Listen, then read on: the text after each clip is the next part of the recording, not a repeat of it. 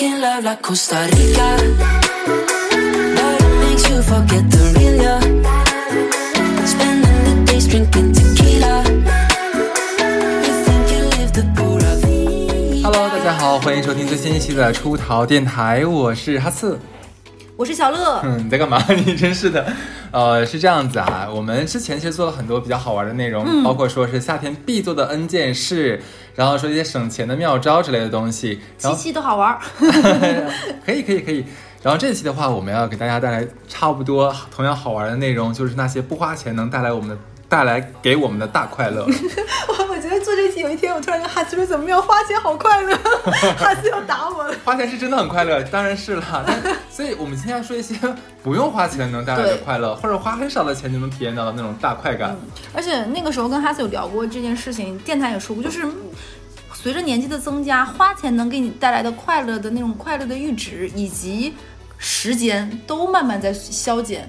就你要通过花钱再带给你什么很很很大的满足心理、很快乐，其实是件越来越难的事情。对，呃，今天的话呢，话不多说，那我们开始了吧。好嘞先说第一个啊，对，对于我这样的人，我觉得因为我现在上升了，你知道吗？我现在上升天蝎座了，就不在以前是玩乐的射手座了。我觉得其实完成当天的 to do list，就今天的呃这个叫什么东西待办事项，对，会让我有很大的成就感，因为你可以看到我的手机，我的手机其实最的就是就是第一页，我今天嘴瓢有点，第一页就有一个呃大概有半个屏幕那么那么大的一个就小程序嘛，嗯就是说我今天的 to do list，而且。我就感觉，就是之前有人说过一件事情，说是呃，当你不快乐的时候，做什么事情会让你能瞬间带来一丝快和乐和安慰？嗑瓜子，说是为什么？说因为你每嗑嗑开一个，然后吃到，这就是等于说是一个获得的过程。一个完整的，是的，是的，就你完成了一件事情的这样的一个过程，他们带来你一种满足感。其实，其实这就是那 to do list 就是放大版的嗑瓜子。嗯，对，而且我跟你讲，很 enjoy 的一共有两个地方，一个呢是你就是完成所有你今天要做的一大堆事情啊的这样一个，哎，我今天的事全做完了，我今天挺满意的，我今天完成自己的目标了。第二点是到了晚上你要写明天的，我跟你讲，今天啊，明天做点什么东西呢？我明天怎么过得更充实一点呢？就把这个丰富了你第二天的生活，这个就写 to do list 的这个过程也是让我很快乐的。对，而且为了增加我的愉悦感，你知道，我甚至会把今天下几点几点下楼扔垃圾也会写进去。啊，这是有必要。我刚才也想说这个，因为你上面写的都是那种很难很大的那种事情的话，其实比你完成起来比较相对来说难一点，和流程长一点。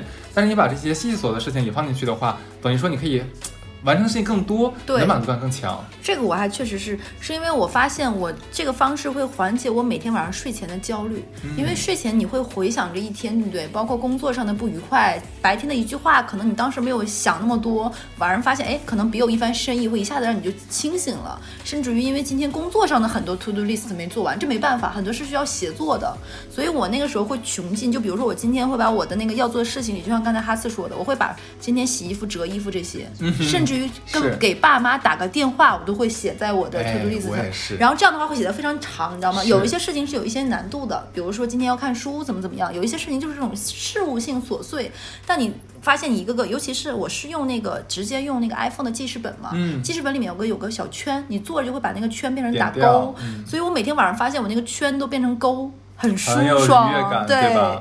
对，而且现在很多人都觉得说，哎，我好像都不知道今天要做什么，我感觉自己在荒、荒度每一天是不是？OK，那你就写的这个东西哈、你就把每天要写的事情写完之后，你会发现你这天没有虚度，可以很大的减少你的焦虑。而且这个东西你可能刚下笔就刚开始写会有点语塞，就不知道哎。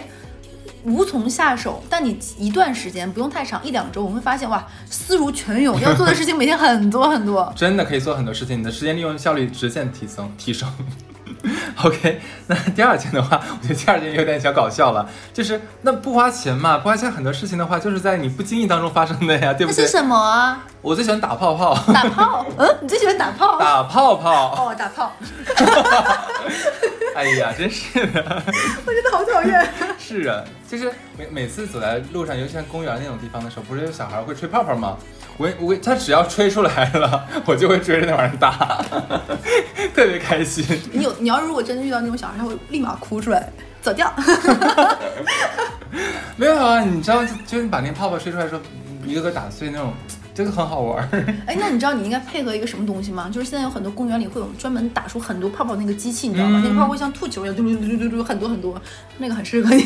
对，而且你知道我跟你讲，我不管是在国内、国内、国外，我只要碰到泡泡都会打。我在国外也干这种事情。哎，我一直因为我小的时候看国外的很多那种街街边艺人会有那种吹出超大泡泡，你知道吗？嗯一个人可以钻进去那种。嗯那我下次一定要打那个。好不容易吹出来的呀！我跟你试验了一百次，可可算成功一个。对，吃个大包，然后我说，哎，我就喜欢打炮，好变态。哎，怎么一下变了。有点，我现在我都不知道接下来说什么了，已经，对，太脏了，对。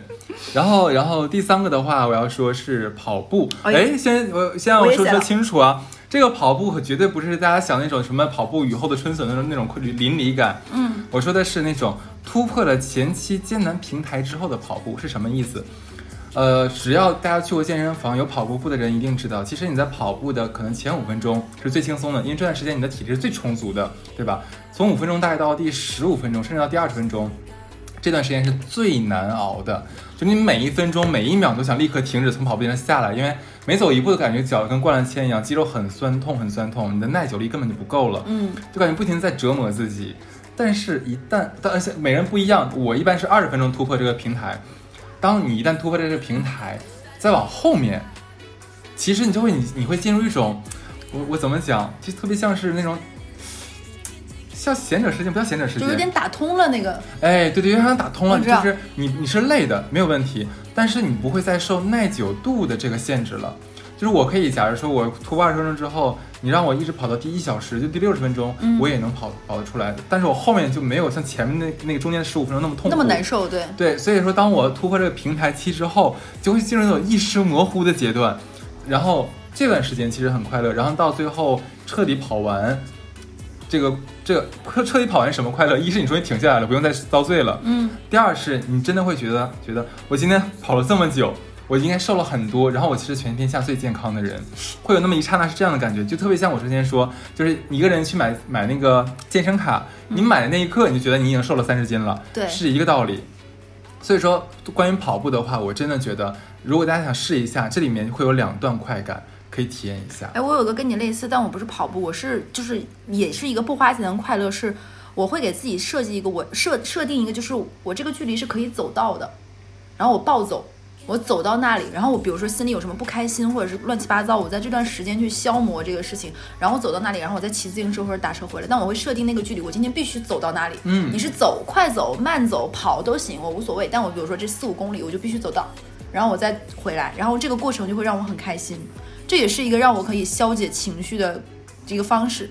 你发现没有？就是定目标这东西很重要。嗯但之前我们有一期讲的是那个呃如何攒钱。嗯我当时写的第一条就是你要先设定一个目标。而且那个目标一定是你一个稍微能够就能达到，哎但不要太夸张。比如说你一下子走二十公里，那是就是你你想都不要想，这个不存在的对。比如说就是走，比如说你平时是走三公里，你今天就走五公里，这不是做不到的，也不会说突破你的极我们的限什么。听众虽然说走不到，然后我会每次就特别爽，然后在这个过程中你会想很多平时想想不到的，而且有的时候你可能你在这个地方生活很久，但你每天就是从地铁钻进去再钻出来，然后你没有看过路上是什么，这也是一个让你熟悉你们家周周围的环境各方面的方式。还挺还挺还挺消弭消消除自己的一些负面的情绪的。不知道为什么这么多年，其实大家都说，呃，像什么跑步啊，嗯然后走路啊，是一个很好的这个对自己的给自己愉悦感的一种方式。可能很多人刚开始感觉的时候觉得就是感觉累，嗯不能懂这种快乐。但是我们俩等于说把这个快乐在哪儿哪个点告诉你。对，下一个呢？下一个，哎，我感我感觉我写的这些真的是奇了怪了都，就是跟着大妈跳广场舞，这个大家可能完全 get 不到，觉得这是太荒谬了，是不是？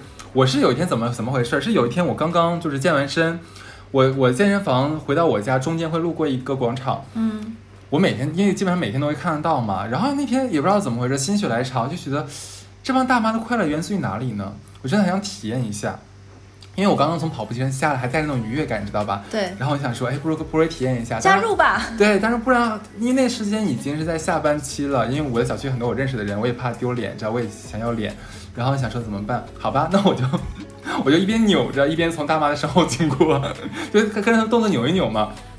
就扭那么几下，我觉得还挺好挺，开心的，而是挺开。心的。我觉得他们的动作你看起来好像挺挺挺简单的，或者挺傻的，大家感觉特别像咱们的那种像什么要韵律操，学校里面那个什么广播操嘛。嗯，但是你真的跟着那些人一起做起来，听着音乐一起做起来，你会有一种说我在跳舞的感觉。I'm dancing。我要给你讲一个吗？就是以前我们家附近有个地方，不是每天会跳那个广场舞嘛，然后就有大妈每天晚上会去捉自己老头儿。你每天晚上就是在这跳舞，就是为了跟这个老太太。乐姐，不愧是你，什么话题都能给我扯到这上面来。对啊，对啊，我跟你讲，这也是很快乐的一件事情。你边跟大妈一起跳舞的话，边看他们捉奸，多有趣啊！互动对不对？是呀，开心死了。剧本杀，这简直是。哎呦，然后我想想，哦对，哎对，我说到跳舞，还有一个事情就是，我最近认识一个朋友，然后那个比比我小一岁嘛，一个男孩子，他就跟我说，他之前就会觉得生活挺无趣的，然后也你说要干嘛，也不知道自己要干点什么，让自己变得好玩起来。他就在朋友的安利下去学跳舞，嗯，就本来他是很拒绝，因为觉得这个东西跟他八竿子打不着，你知道吧？怎么大男人去学跳舞，感觉好像也一是不实用，嗯第二是他能有多快乐呢？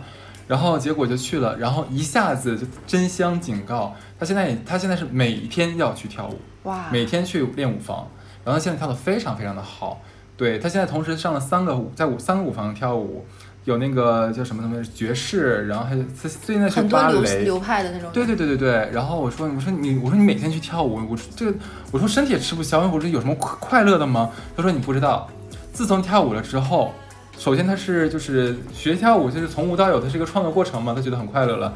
第二是运动会给他快乐对，，这确实。第三在练舞房他认识了很多很多非常非常棒的志同道合的朋友，就大家他想每天。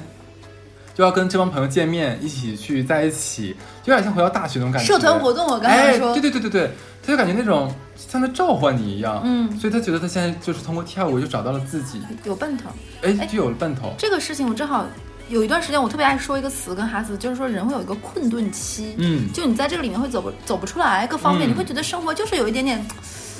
没滋没味儿，甚至于好像就离什么东西就很远这样一个状态。有一次我跟我一个学姐见面，然后她也跟我说，她说有什么？她说感觉你每天活的精神头特别足，我有好像没找到一个什么事情能让我很有嗨点，或者是再让我自己有嗨点。嗯我说，然后我那个时候说他他音乐感很强，我说，哎，我们公司附近有那种免费试学的架子架子鼓课，你要不要去试一下？因为你本身节奏感就很强。上学那会儿我们一起玩太鼓达人什么的，就是玩最好的。然后他说。感觉没有太多想学课这种欲望，我说那是免费的，你要不要去试一下？结就果他就他就爱上了架子鼓。你看是吧？对，就很多奇妙的时候，那种可能一次轻微的尝试，真的会带来一种长久的愉悦。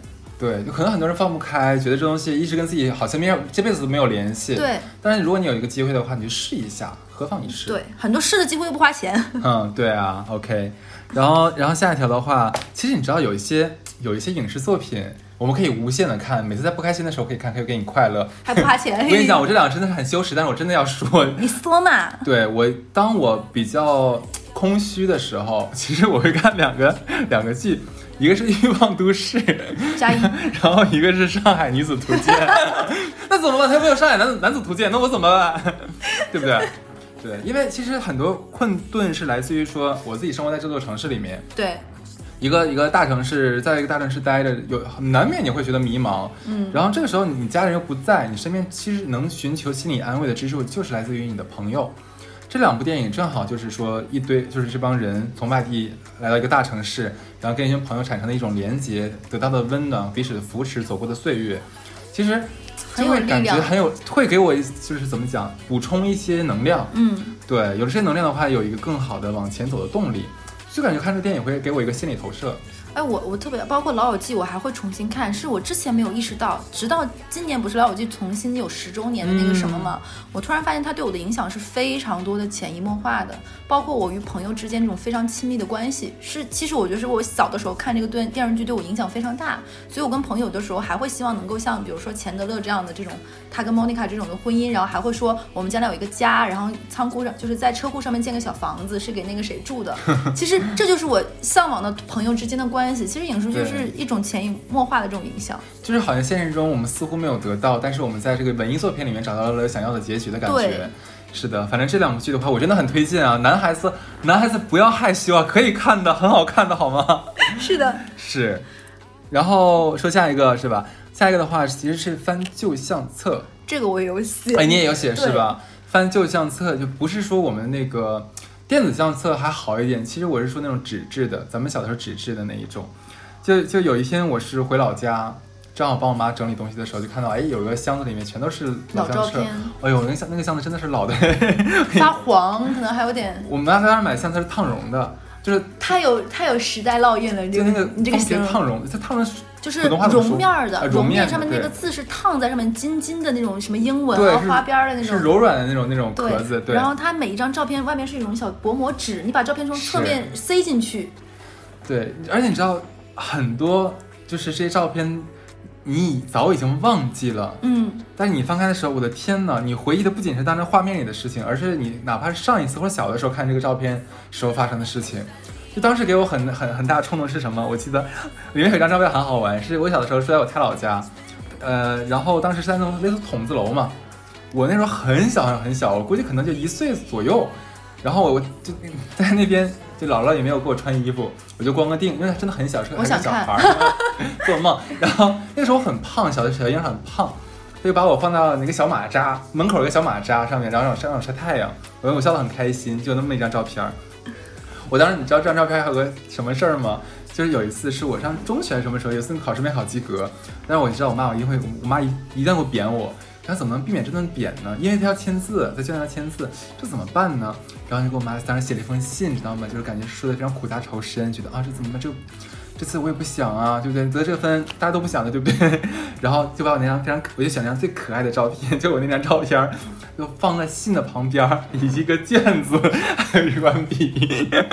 很有很有一套流程。你这个你这个做金融的，你对，然后我妈没有 get 到我的意思，她第二天还是挨顿打。哎，我也有。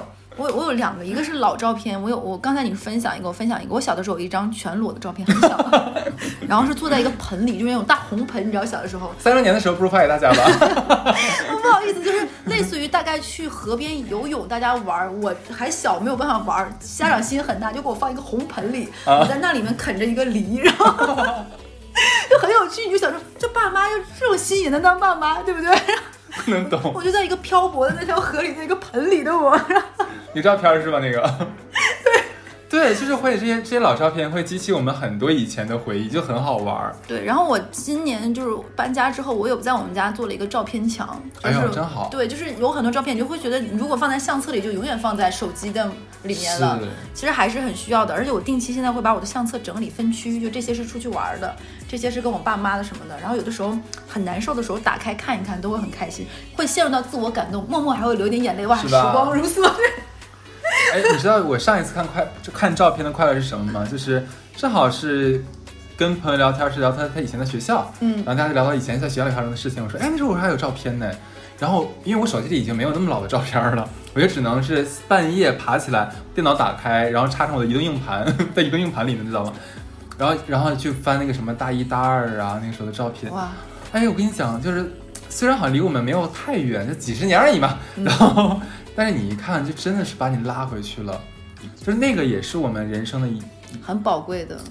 我没经历过那个的时间，对，然后你会觉得哇，是就很多，你好像感觉一切没有离你要那么遥远，但你看那个照片，发现就好像是很久很久很久以前的事情，甚至于你会突然在某一张这种老照片里发现，这个人你已经很久很久没有联系过了，这个人就从你的生活里消失掉了。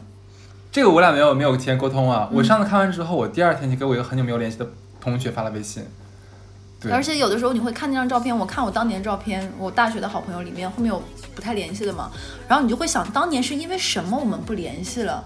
好像想想又忘了，就是有一些我会想起来这件事情，但你现在再想想，这个事儿好像都不值得。对，因为时间这件事情会让当年的痛也好、恨也好，会变得没有那么，会觉得好像不至于，这个人还是很珍贵，还想跟他联系，就跟你说的一样，就是那就再联系，然后发现一下子会捡起来，然后会突然说好多好多话，然后就觉得很想把失去彼此的那些年再补齐。所以说时光很有趣，不然有一句话叫什么？就时光到最后留给你的都是好东西。为什么这么讲？不是说人呢，人之将死，其言也善嘛。等到咱俩死的时候，咱俩在哪儿？人性的逼吧。对，大家好，我们在八宝山给大家直播。对，所以我觉得翻相册真的会给你带来你想不到的快乐。对，是的。OK，下一个，这一个我跟你讲啊，这个真的是不是我俩发生的事情，是我身边我们俩身边朋友发生的事情，就是有人通过拔腿毛和用鞭子抽自己获得快感。你我知道是谁了。是的，是的，这两个人啊，拔腿毛这个呢，哥们儿就是我是以前以前就是大学的时候我就发现他有这个毛病，上上课因为夏天上课嘛，我原来男人腿毛多嘛，他自己在上课的时候在那薅毛薅毛，我说你在干嘛？他就说就摸摸，我说你刚才不是摸，我看到了你刚才在薅，因为他下面地上有一坨毛，你知道吧？他薅了很多下来，然后他说都不知道手就欠，就是感觉不知道干嘛的时候就想薅薅毛，一薅毛就高兴。我说哎，这是怎么回事呢？不不能理解。结果我因为做这期节目嘛，所以我特意百度了一下拔腿毛，好多人有这个爱好，不是一两个人，是很多男的喜通过拔腿毛获得了快感，想象不到吧？然后我不得不去想到了我我跟小乐的另外一个好朋友，就是他曾经就有段时间我不太高兴的时候，跟我说，你就拿鞭子抽自己。我说啊，我说那我不会得到快乐，我可能抽两下我跟自己打起来了，我抽我，我可能是这种人，你知道吗？然后他就说。之前就看很多人说玩 SM 能得到那种就是异样的快乐嘛，对不对？他就说我不能懂，但是我很想知道他们是怎么得到的快乐。他就说结果他有一天就买了个鞭子，在家尝试抽了自己的后背，然后抽到最后的时候，开心了他就嗨了。对，然后后来有一次我也不太高兴的时候，说你抽自己啊，我就想一边待着去。他能想这件事情，就说明这件事情对他来说会快乐。就是可能我们很对，现不得不说，现在很多人都喜欢就是玩点比较剑走偏锋的东西嘛，我们也得理解，对吧？这个癖好大家自由的东西，我们支持你，开心就好。你知道刚才你说拔腿毛，我那个时候上学的时候，我有一个姐们儿，你知道她有个爱好是什么吗？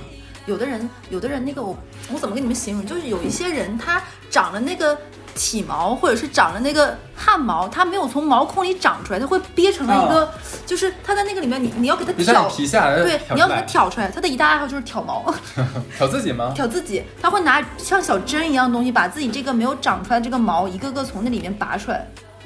我以前干过这种事情，他是一个一个，就是逐根梳理。就今天，初中的时候干过这种事情。他说，他说他基本上今天会给自己定一个片区，这段时间就把这个片区的搞定。早知道应该把我那同学介绍给他，两人可能配合的挺好，对，就两个人都光光的，一挑一。挑一拔，一挑一拔。对，这个这个就是通过一些比较奇怪的外力，得到一些比较特别的快感啊，不花钱的，对，不花钱哦。顶多就是挑太破了，给个创可贴。是，好，下一个。哦，这个我真的要说哦，其实就是美甲跟做美容，我这个其实主要说给给我们的男听众说的，嗯，可能我觉得大部分的男士其实应该都没有去过美甲店，甚至没有去过美容院，嗯，呃，当然现在可能年轻人更爱护自己多一些，可能这个东西对他们来说不是什么特别难以接受的事情。但是像我们这个三十岁往上，嗯可能还是很多人接受不了。但是我真的要说哦，其实美甲，我说的美甲，但可能很多男生以为说哦，是不是什么做水晶啊，涂种颜色？不是的，不是的。美甲店它有那种叫做基础护理，嗯是什么意思呢？就是一个小姐姐，然后搓一搓哎，帮你的拿那个什么小各种小锉子嘛，然后把你那个指甲长的帮你剪掉，然后帮你磨皮磨磨非常的光滑，嗯，然后把你的什么刀枪刀枪刺啊、嗯手刺都给你挑掉，对吧？然后就你就就你的手变得非常的细腻，干净。然后最爽的是什么呢？当你全部做完之后，小姐姐还会用她柔软的两只双手帮你涂护手霜，哦那个真的是非常的美好，你知道，一个小姐姐用两只双手帮你涂满是你的手的那个护手霜，感觉非常非常好的。而涂完之后你的手也很好，嗯，对不对？整个你的手就不会那么粗糙，也得到了一个保养，你也觉得你自己爱了自己，这个难道不好吗？这个我觉得不是什么羞于启齿的事情。嗯现在尤其像都市人是越来越，包括男士也是越来越注重自己的仪态仪表。你一伸出手，指甲很长，会有有很多的刀枪刺，指甲干裂，那我觉得总归是不好的吧。。嗯，第二个我要说的是做美容，因为这个我以前做美容啊，现在就是已经懒了，你知道这样子。我跟你讲，美容院做脸太舒服了，不是不花钱的？快乐吗？哦我操，对，你可以自己在家，但是你刚才说那个做指甲那个东西是可以在家弄的。很很多女生朋友都都都会的嘛。对啊，我觉得这个确实是可以在家做的。哎呀，美容，哎呀，去做嘛，花不了几个钱的呀，真但是是烦死了哎，。你刚才说那个就是就是做那个美甲和那个做美容，我我我是觉得是很有用的话，你就是你把自己弄好，包括修眉毛，修眉毛是可以在家自己在家做不花钱不是，我跟你讲，你这么你这样说的话是勾引不了这帮男听众去做的。你要跟他说有多爽，做美脸不不不是做那个美容是有多爽，就是先先先躺下，对吧？躺在那个小、小桌上，这不是小姑娘就进来了。对啊，技师就进来了。对，先呢用那个大毛巾把你的头发包起来，对，然后在你的胸前呢，就是你要脱掉上衣的嘛，对不对？然后你要把在在哦，跟其实跟女生一样，把你就是挡到你的胸胸以下挡住，就露出你的这锁骨的位置、脖子和脸部。然后呢，会帮你就是先是那个清洁，对，他帮你洗脸，帮你洗完脸之后呢，是帮你做什么？那机器叫什么东西？帮你喷那个东西，那个算了，无所谓了。这里面那个仪器都很舒服的。然后呢，会帮你那个什么吸黑头啊，把你那些脸那个脏东西啊，用那小用那小小小笔，日日日全部帮你吸掉，哎，舒服的不得了。然后最后呢，用柔软的双手来帮你涂那个各种面霜呀、保养品啊，啊不是这些面膜，姐姐姐敷面膜。然后小小姐姐还会坐在你旁边跟你聊天。然后呢，敷完面膜之后还再用帮你就涂涂面霜，乱七八糟的。那个手法按脸部按摩非常的舒服，非常非常的舒服，一定要体验体验。弄完之后，你真的觉得你整个人是容光焕发的，你真的觉得你自己哇，脸脸脸上都是水，特别的棒。你自己说句话也会觉得很自信，老子镀脸了，对不对？所以说值得体验一下。每就是我之前之前其实我们节目里有说过，嗯，呃，这个时代已经不以糙男人或者说以自己粗糙为一个值得骄傲的事情了。这个不是老就是旧时代，是不是以什么勤俭持家呀？然后我越粗糙显支出，我越吃苦耐劳的精神，这是两码事儿。我真的觉得一个优秀的人应该是内外兼修。当你把你自己的仪表整理好的话，你自然会受到很多人怎么讲，就是比较尊重的这样的一眼光。你的朋友在你身边，你的女朋友在你身边，他也会觉得很高兴。而且凭明你凭什么只有女朋友要为悦己者容，把自己弄得那么漂亮，花那么多钱？男的不应该也为女人、为你的女朋友、为你的老婆来做一做，提升你自己的这个性吸引力吗？所以说这两个真的很推荐你。如果你做不到这两个，那第一步你就一定要把你的鼻毛都剪干净。哦，对，真的真的，你自己在家里不花钱，这个事情能做，这个东西非常有必要，也非常不做影响你的外貌。不开玩笑，以前我在外面见客户的时候，我真的是不自然的会盯住对方两个地方，一个是鼻孔，一个是手指甲。真的没办法，这个。是的，我以前见到过那种呃客户是那种男生，看起来还不错，但鼻毛滋出来这种的。不管你穿的再名贵的西服，再好的表，一看到你的鼻毛就特别掉价。对，就是我我本来是不是我我本身就是一个不做美甲的人嘛，这很正常，就是每个人的喜好喜好不同。但如果你的指甲是黑的，这肯定是不行的。对，就这是最起码的，而且把自己这方面弄干净哇，是一件非常开心的事情。是的，是的，而且下一个我们要说的是，其实是很多好玩的小游戏，嗯会让你得到这种不花钱的快乐。呃，我先说一个我一个奇葩朋友，他是呃学统计的毕业的，然后呢，他跟我说，他当时不快乐的时候，他会把他儿子的数学题拿来做。他不是给他儿子做，他做完会把它擦掉，他儿子还要自己重做。只是他很喜欢，他非常喜欢做数学大题。哇，他就觉得解题的过程的话，他可以在短暂的遗忘工作带来的压力。就是一定要专注。对，要专注，然后感觉解完之后，这种就像我们刚才讲的是，你完成了一件事儿，会有一种成就感的快乐。他一般都是通过通过这种方式，但是他儿子现在已经快要上初中了，我现在很担心初中以上上的天会不会做，他万一不会做，做不出来，他会不会更闹心？他会更专注，浪费的时间更久。我会很担心他这一点，知道吗？对，然后啊，我自己还喜欢玩数独，哦，对，数独这也是我觉得很很解压游戏。然后这里的话，我要推荐大家呃一一个类型的游戏，这个我基本上把 Apple Store 里面的这种游戏基本基本上都下载个遍，玩了个遍，就是侦探密室解谜类游戏。嗯，呃，这里面推荐先先推荐你们两款吧，一个叫 Cube Escape Collection。到到时候我打到那个那个公众号里面去，然后还有一个叫做密室逃脱绝境系列，这两个系列游戏做的非常非常非常的精良，它是闯关类的还是什么？有点类似于闯关。它基本上每个游戏的话，它都会有一个主题。然后假如说像是呃，就是你你边上有它有剧情，嗯，它也有点恐怖元素，它有点悬疑元素。然后线上密室加哎，对对，你可以卷杀的感觉。就是这个意思，大概是大，但是你是单人的，你自己玩就可以哦了。对，里面有非常多的谜题啊，然后你要找东西，然后拼接，然后解开什么一个东西啊，还有里面还有很多那种剧情片段。其实你玩的时候不会枯燥的，而且很有趣。哎，是的，你刚才说这一类的快乐，我补一个，就比如说做数学题，你知道我有一个前同事，他的快乐是什么吗？嗯他这个快乐不但不花钱，还赚赚钱。他英语很好，他是上海地区的剑桥英语的考官，就是给小朋友的。他每大概几周会有一次给就做这种面口语考试，这个过程中既会让他忘记工作上的事情，而且还是一个练口语的方式，还会跟一些陌生人的交流，会给他带来一些把自己从现实生活中、日常工作中抽离出来的一个快乐，而且还赚钱。不错，这是不个是挺有意思？这个，因为对他英语很好。然后下一个的话，这个真的是，我我写的是拜佛，不要笑，不要笑，真的就是每一次当感觉自己落寞的时候，感觉自己无助的时候，我都会去去做这些怪力乱神的事情，因为我是个很迷信的人，你知道的。然后上海的话，我我最去的最常去的是那个玉佛寺，因为静安寺人有点太多了，对。然后每次去的话，就觉得那种 inner peace。然后你感觉你求了求了佛祖一件事情的话，你就觉得佛祖大概大概率会保佑我吧。然后你心里会把一部分责任转嫁出去，一部分压力也转嫁出去，这个会给我让我能愉悦一阵子，减轻我的压力了。哎，这个我有个类似的是，曾经有一年，我一个学姐和一个学长，他们带我去那个寺庙里，或者带你去做那种冥想，类似于冥想，就禅修这样的。我这么多年，我跟他们去过几次，我从来没有达到他们所说那个境境界，就是有一刻你好像。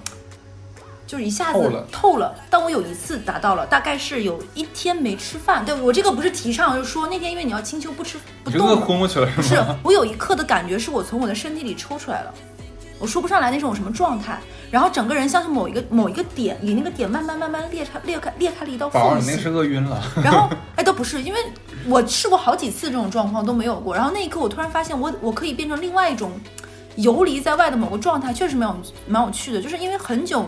你没有办法长长时间专注在一件事情上，或者是让自己完全的放空，其实是有必要的。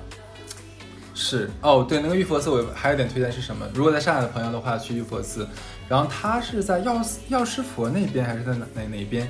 它是你可以进到那店里面去抄经，哇，就每人一个很大的桌子，每个人都是，然后就特别像古代科考的感觉。然后桌子上会有毛笔，然后有一张那种像可以就是临摹的那个写什么经来着？般若波罗蜜心经，啊，你抄一遍，然后那个经就写完之后嘛，就交给寺庙，嗯。然后你也算是积了个功德这样子。然后你用毛笔来写这些经的时候，其实你自己心里面会很很 peace。信，嗯是的，还是蛮好的。嗯，对，然后下一个的话，我我写的是非常具体啊，叫做跟有语言幽默天赋的朋友打麻将，一定要关专注，你这打麻将一定是有语言幽默天赋的人，就是主要是东北人。对打麻将不是关键，你知道吗？那个都是次要的。段子输出，关键对全场飘段子，就真的就感觉是大概打了四五小时，就是听了四五个小时的这种，脱口秀，对，就是这感觉，特别特别特别棒。所以一定要认识点有趣的朋友。对，这可能就是尤其是那种特别爱讲一个很简单的事情，你被他讲的绘声绘色的贼有意思，哎包括你出一张牌，他会一顿点评，然后 你被他搞得就是特别开心。我觉得咱俩就是这种人。哎，我有一个也类似于这种的，就是但不是打麻将，是掼蛋，你知道吧？南方这边会打的那种牌对。然后因为掼蛋你是有一个同伙，你们俩一起玩嘛，会有配合。然后你有的时候会出牌出几的，他会点评一下你的牌技，再加上这一轮我们俩谁跑得快不跑得快这种，各方一盘点，你会觉得打不打牌都无所谓了，真的，你就是听他骂一骂都很开心很。好笑，真的很好笑。是的，OK，呃，然后的话是，哦，这个，这个真的是可能比较比较比较，个人私私人一点快乐的，对，就是我我我觉得每次像认识医生朋友啊、律师朋友呀、还有跟我像同行做投资的朋友，比我做的好的那种朋友，我会感觉自己特别有安全感。我不知道为什么，就觉得就觉得有一个什么事儿都都都有个明白人在身边。然后你就可以做一些肆意妄为的事情，就不用怕被抓起来，你知道吗？就有事儿的时候打个电话，喂，亲爱的，我我该怎么办？都很有安全感。对，对，因为你知道我下周就要去那个做一下脸嘛，然后正好是有朋友在在，医生朋友在，然后一个电话好好就去就好了。朋友嘛，他会好好帮你弄，你就觉得特别安心。是的，而且哎，我觉得这样一个就是有有一点什么事情，就是尤其是他很专业，你信赖他的这方面专业领域之后，而且同样的，比你在某一个方面方面很专精，你别人来问你，你也会有快乐，这是双向的，我觉得。没有，我挺烦的，真的。啊就是我跟你讲，这个点真的是挺烦的。我身边其实很多朋友知道我是做金融的之后，他们都会问我一些理财的建议和意见。啊，这种我然后呢，关键是什么呢？就是他们是不听的，就你很耐心的给他们讲完之后，有很多人是这种他们是不听的，就还是该干嘛干嘛，然后每次亏了之后还再来找你，就是恶性循环。然后我就有的时候就想着亏死你，亏死你拉倒，真的是太烦人了。就是你有的时候你把饭都喂到嘴边了，不吃不吃我非要吃屎，对我非要吃屎啊，屎好难吃怎么办？然后然后你就说那要不吃饭吧，不吃我还是要吃屎，哎呀屎又不好吃，就这个感觉。哎，我但有有一些我比较开心，就在于不是这方面啊，我我是在想，比如说有，因为我很爱吃东西嘛，就我有一些朋友是单独会问我说，最近我爸妈要来上海，我老家是哪儿人，你也知道，可能他吃不惯什么，你有没有这种经验，就是带老人去吃，他们会很开心，适合全家人吃饭的这种精准需求是吧？你给他哎推荐一两家，然后他过两天会真的是好朋友，他过两天会跟你说，哎，我妈说这家挺好吃，下次我有如果这个类型，你记得告诉我一声，我就很开心。然后咱俩有个共同朋友叫公公，他有一次会问我说，哎，你最近有没有吃什么好东西？我老婆。感觉最近没吃到什么开心的东西，然后给他推荐了一家店，他后来在那家店买了李子，买了杨梅什么什么的，然后后面在我们俩在聊天，就会蛮开心，你知道吧？就会觉得，哎，你推荐了一些东西，他很喜欢。但同样，如果有的人像你刚才说，特别烦人，每次都问你，问完之后，哦，好吧，然后就拉倒，也如风飘过，你说的话，你干嘛要问呢？对啊，因为这种就没什么意思。这也是一种反向筛选了一下你的朋友。是的，是的，OK。然后我接下来要推荐一个，是我的每日快乐源泉。我跟你讲啊，二零二就今年我发现了一个微博叫越南玲，我哪个怨哪个呃怨怨气的怨？怨妇的怨，嗯男男人的男，玲就是数字零，越南玲，她不是一个大母零啊，她是个女孩子，对，然后她每天她每天的就是微博真的是我每一日的快乐源泉，我会从早刷到她晚，它真的就很有趣，怎么给你形容呢？就它有很多口癖，就是我比狗困啊 之类的，就很好玩，就大家真的可以看一看，就是不知道你们喜不喜欢吧，反正我是很喜欢了，你们可以关注一下下，对，我有一个快乐，是我之前跟我的那个前同事认识唧唧歪歪。我们有什么快乐呢？我们俩日常喜欢上班的时候摸鱼，他给我出一个成语画出来让我猜。啊，对，我记得我记得，我想起来了，我们俩有段时间特别特别开心于沉迷于这个不花钱的小快乐，就比如上班他就这个你肯定猜不出来，哼，我穷尽了我的实力，你快看呀！然后他发给我，发现哦这个是什么时候，他说想不到你这么厉害，一猜一猜中 哎，你真的很像，很，他就就这么说话。就很开心，你懂吗？这真的是是不花钱的快乐。对，然后你这边还有吗？我还有一个是一个很古早的快乐，就是古早的。你记不记得咱们小的时候，那个时候特别喜欢，比如说路上捡了一片叶子什么的夹到书里。嗯，我有一段时间，我住的那个地方有很多这种大树会落一些叶子，然后有一次我真的无聊，走在路上，我捡了几片，然后夹在我某一个在看的书里，等我搬家的时候再翻，它从里面掉下来。就让你心情很好，你知道吗？它哦它就像你小的时候，然后那片大大的叶子夹得很好，还露出了一丝丝纹路，就很开心。这个真的是很古早的，我们那代人小的时候才会做的事情。我突然发现也很开心，而且你说，嗯，你说你说到这个，我忽然想到叶子这个东西。我记得我前两年有一次，正好是跟同事下班，呃我们俩翘翘班翘的比较早是不，是对对对。然后正好路，因为法不是法国去了，因为上海不是都是到处都是法式梧桐嘛，嗯，梧桐叶子非常大，所以那个叶梗也很长，很长很粗，记不记得咱们小的时候喜欢玩那种个梗，就是拿两个叶子的梗，就是互相看哪个谁谁掰看谁能。扯断，对。对我们东北话叫个梗，我不知道南方叫什么东西啊。然后我们两人就不自然的，一人盯了一片大树叶，然后捡起来，忽然真的是不约而同的和硌了一下，就很开心。这个很开心。还有一次就是前前一段时间，我们另外一个好朋友也上过电台盆栽，叫我们去那个世纪公园，我们去野餐，然后玩你画我猜，就有点类似也很开心。我们两个就是我跟哈次两个人就赢得很轻松。对，很有默契，他说一个字，我就对，就是什么什么对对。对，我们俩就就很棒，这个开心真的是也是不花钱的。其他人很烦，因为他们没有参与感。对，就是他们没有我们这么饱满的词汇量和想象力，他们再也不会约咱俩玩了。OK，反正这个就是想在这样的一个怎么讲后疫情时代，嗯给大家带来一些比较轻而易得、轻而易举获得的这样的小快乐。对，就是我们也说了攒钱，说了花钱，说了很多，但是不是生活一定就是围绕着钱？那也确实我承，我们都要坦然面对，就是有的人就是很天生下来就比你含着金汤匙嘛，天生下来就很有钱。有的时候你可能穷极一生，你赚的钱可能没人家一个零花钱多，这都很正常，对吧？就是你嫉妒啊、羡慕啊什么的，可能改改变不了很多的问题，但这种快乐是人人都可以获得的。主要是，其实我们也想说呀，当然，当然花钱的快乐更好，这个不得不说，对啊。但是这玩意儿，你说怎么做节目啊？你看，大家好，欢迎收听收听说到电台这一期啊，教教大家怎么花钱，消费像进了李佳琦的那个直播间似的。买买买，对啊，这个就不用我们做了嘛？是不是？，对，这快乐谁不会呀？对不对？就是啊。OK，这样子去快乐吧，亲们，拜拜。拜拜。